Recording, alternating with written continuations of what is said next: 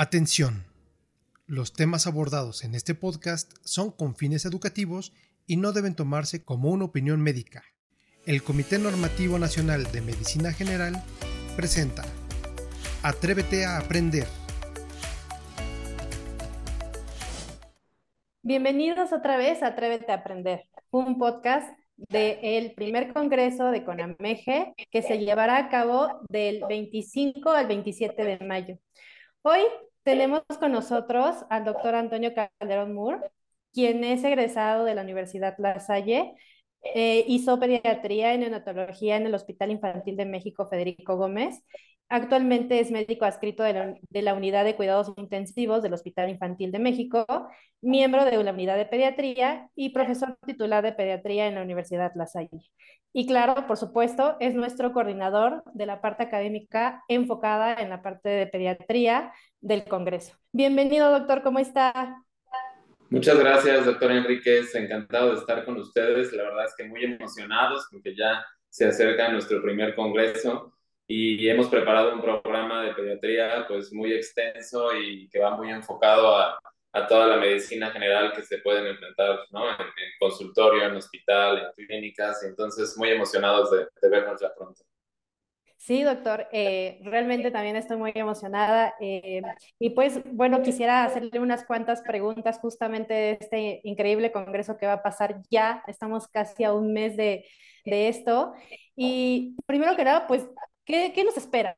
¿Qué temas tenemos en el Congreso Internacional? Pues miren, la verdad es que hemos creado una popurrí de temas pediátricos que creemos son los más importantes a los que se van a enfrentar en, en el consultorio, sobre todo, ¿no? Revisando pacientes por primera vez.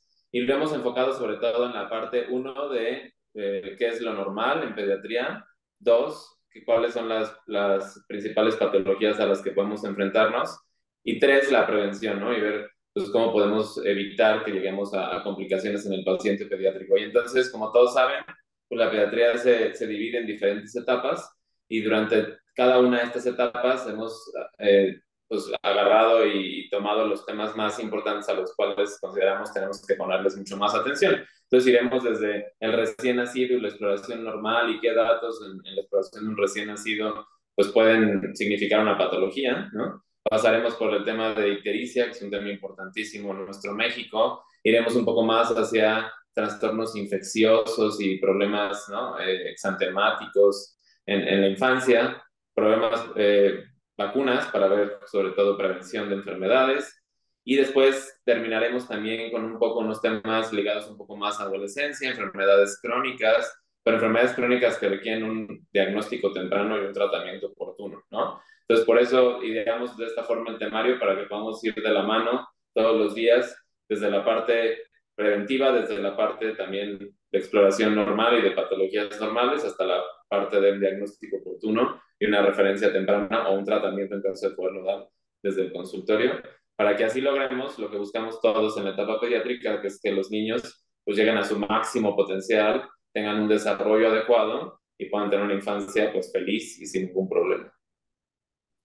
Y, y, creo que también por ahí va a haber eh, talleres, que es un, un, conversatorio de lactancia, un mini curso de, de, intoxicaciones. ¿Nos puede hablar un poco de esto? Porque la verdad es que son temas también súper importantes en pediatría. Claro, todos sabemos que actualmente estos dos temas están muy en boga, sobre todo la lactancia materna, ¿no? Y sabemos que la lactancia materna es lo mejor que podemos ofrecerle a los recién nacidos y lactantes. Entonces queremos hacer un conversatorio para ver justo los mitos que hay sobre la lactancia, quitar esos mitos, porque, pues como todos sabemos, tristemente los principales no promotores de la lactancia acabamos siendo los médicos, con todas estas ideas que tenemos tal vez no tan claras, y poder pues tener un poco las bases para orientar a todas las mamás y lograr que la lactancia materna en México pues aumente, ¿no? No sé si, si todos conozcan, pero subimos de un 14 a un 24% en los últimos dos años, pero todas las 24% de lactancia materna es nada, ¿no? Entonces queremos que cada vez haya más lactancia, entonces que todo el mundo tenga conocimientos básicos de cómo podemos apoyar a las madres que están lactando.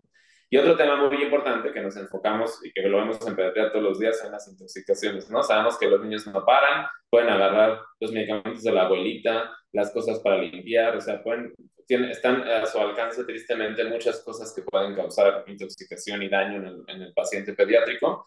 Y entonces, con expertas, urgenciólogas, pediatras, hemos creado un mini curso que nos va a ayudar sobre todo a identificar cuáles son estas intoxicaciones que requieren atención inmediata, es decir, que hay que mandar al hospital, y cuáles podrían vigilarse o cuáles podríamos hacer algo de forma inmediata para evitar el daño, ¿no? Entonces son principalmente los dos, las dos actividades extra de las pláticas que tenemos, el conversatorio de lactancia materna y alimentación complementaria. Queremos darles también un poquito de esta, quitar este, este mito que tenemos de que no pueden comer este, fresas, que no pueden comer huevo, ¿no? Queremos ya quitar ese mito y darles como todas las recomendaciones actuales de cómo deben de comer los niños a partir de los seis meses. Y, y justamente, doctor, bueno, hablando un poco de ese conocimiento básico, este, ¿cuál es el enfoque que va, que va a tratar el Congreso? ¿Es eh, meramente curativo o también está un poco la parte preventiva? ¿Cuál, cuál es el enfoque? Pues prácticamente lo dividimos justo en estas dos partes. La verdad es que todos sabemos eh, que generalmente el primer contacto de un paciente pediátrico no es con un pediatra, ¿no? Sobre todo no va a ser con algún subespecialista, que somos nosotros, que estamos en los hospitales pediátricos. El primer contacto siempre va a ser con un médico general, ¿no? Y entonces lo que queremos es justo eh, brindarles más herramientas para que, uno, podamos identificar cuando algo es normal. Y pongo un ejemplo clásico de el, recién nacido lactante que toma leche materna y que en las evacuaciones se ven puntitos blancos que a simple vista podrían parecer como si fueran algún, algún parásito o algo así. La verdad es que es normal. Y nos encontramos mucho con recién nacidos tratados con antiparasitarios solo por esta razón. Entonces, por eso queremos ir desde lo normal, lo que, lo que si encontramos en un paciente pediátrico sepamos que es normal y tranquilicemos a los papás y les digamos, su niño es sano, no hay que hacer absolutamente nada. Después iremos a la parte preventiva, es decir, hablaremos de vacunas, hablaremos de alimentación, hablaremos de lactancia materna y ya una vez pasaremos después a la parte de detección temprana de enfermedades, ¿no? Un poco hablaremos de anemias, de cáncer infantil, las dos principales patologías que están muy, muy frecuentemente ahorita vistas en pediatría y muy en boga. Dolor articular, patologías también muy frecuentes en el, en el paciente escolar y hablaremos también de muchas enfermedades infecciosas, ¿no? Sobre todo, lo que queremos enfocar es puntos clave para que podamos identificar, requiere tratamiento sintomático, requiere tratamiento antibiótico, requiere referencia a un segundo nivel o requiere hospitalización, ¿no? Entonces, justo hicimos el programa para ir desde la parte de exploración normal, la parte de prevención la parte de detección oportuna y la parte de tratamiento, ya sea de forma ambulatoria o referencia temprana, para que no tengamos alguna complicación. Entonces, justo vamos a ir caminando de la mano por todos estos temas para que todos tengamos la misma información. Sí, creo que tocó temas muy importantes porque la parte de saber referir como médico general es vital, eh, pero también un poco enfocado también a la parte de las edades, como pediatría lo mencionó, se divide por etapas ¿Habrá cosas para adolescentes? Claro sí. Vamos a tener, o sea, empezamos con recién nacido, iremos subiendo por la etapa preescolar y escolar, y muchas veces el adolescente pues queda como en el limbo, ¿no? Es decir, pues ya es un paciente adolescente, tal vez ya le da pena ir con el pediatra, ¿no? Ya no es un niño, pero también no hay alguien más como que lo arrope todavía y pueda darle ese seguimiento. Entonces también va a haber algunas pláticas, sobre todo de detección de estas enfermedades, pues que pueden presentarse más en la adolescencia, pero también habrá pláticas un poco sobre el desarrollo del adolescente, ¿no? Obesidad, eh, síndrome metabólico, o sea, todas estas patologías que pueden empezarse a presentar en esta etapa de la vida y que si las detectamos a tiempo, pues tendremos un mejor pronóstico, ¿no? Y, y bueno, eh, me voy a meter un poquito más aquí, Scarlett. Quiero que sepan también que el objetivo de, pues de todos los profesores de pediatría que van a estar involucrados, sepan que todos están muy emocionados, en la mejor disposición y que además pues el chiste de estos eventos también es crear vínculos, ¿no? Es decir, que ustedes tengan contactos, que si tienen alguna duda, que si necesitan referir a algún paciente, pues ya tengan mínimo estos contactos como para decir, bueno, yo creo que necesita una atención ya más especializada, entonces ya tenemos los contactos y facilitamos que los pacientes lleguen a tiempo con quien tienen que llegar, ¿no? Entonces, sepan que somos un grupo grande de, especialistas en pediatría que con mucho gusto pues podremos hacer ya un grupo mucho más grande en favor de los niños ¿no? y de que les vaya mejor. Justo creo que también es importante esta parte, como el, el motivo del por qué hacemos el Congreso y, y el por qué los vínculos creo que no está peleado una cosa con la otra. Ser médico especialista, médico general, se conjuntan ambos y, creo que nos podemos ayudar. Es un, un, muy, muy bonito mensaje que, que, nos acaba de dar. Y un poco también me gusta preguntarles a ustedes, los especialistas, yo acá de este lado como médico general, eh, pues justo la importancia que tienen los médicos generales eh, y que, que, de la importancia que tienen que estar actualizados en temas específicamente de pediatría. Sí, todos sabemos que la, la pirámide poblacional se está invirtiendo, pero realmente la, la, consulta pediátrica en el servicio social, en los consultorios, ¿no? Sigue siendo una de las causas más frecuentes de consulta, ¿no? Uno, pues porque generalmente los papás sí buscan una consulta más rutinaria, ¿no? En el paciente pediátrico, es decir, no solamente lo llevan a consulta cuando está enfermo, que generalmente, y tristemente es lo que nos pasa a los adultos, ¿no? Generalmente vas hasta que te enfermas, ¿no? Sino que sí, sí en pediatría los papás tienen una parte preventiva, ¿no? Mucho más este, enfocada y entonces generalmente sí hay consultas mucho más regulares, ¿no? Y como platicábamos, es de las principales causas de consulta y sobre todo la consulta se da a nivel de consultorios particulares, hospitales de primer nivel, ¿no? Centros de salud. Y entonces, por eso es muy importante, pues, la atención que le dan los médicos generales, ¿no? Es decir, los médicos generales pueden ser el filtro tan importante y puede ser justo la razón por la que un niño que requiere tratamiento inmediato o que requiere una valoración más especializada llegue a tiempo a esa valoración.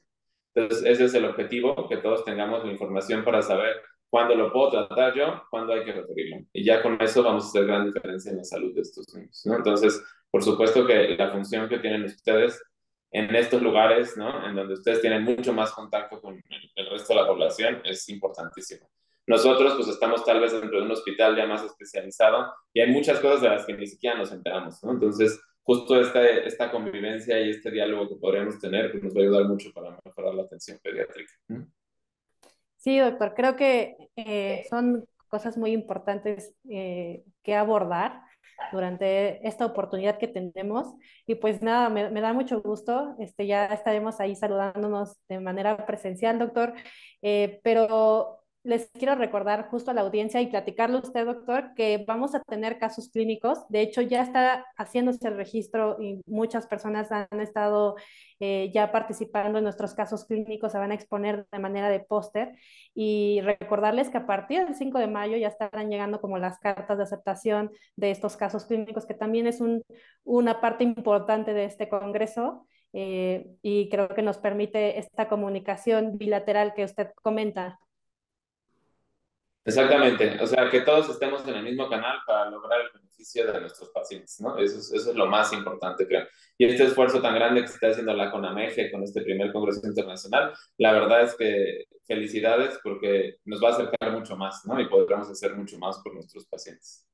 Así es, es un paso más. Pero bueno, doctor, pues me despido y muchas gracias por acompañarnos el día de hoy y quedamos ahora sí que en espera de un gran, gran, gran congreso.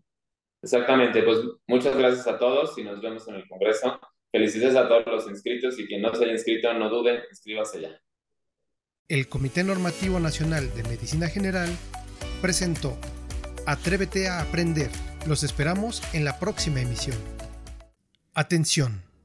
Los temas abordados en este podcast son con fines educativos y no deben tomarse como una opinión médica.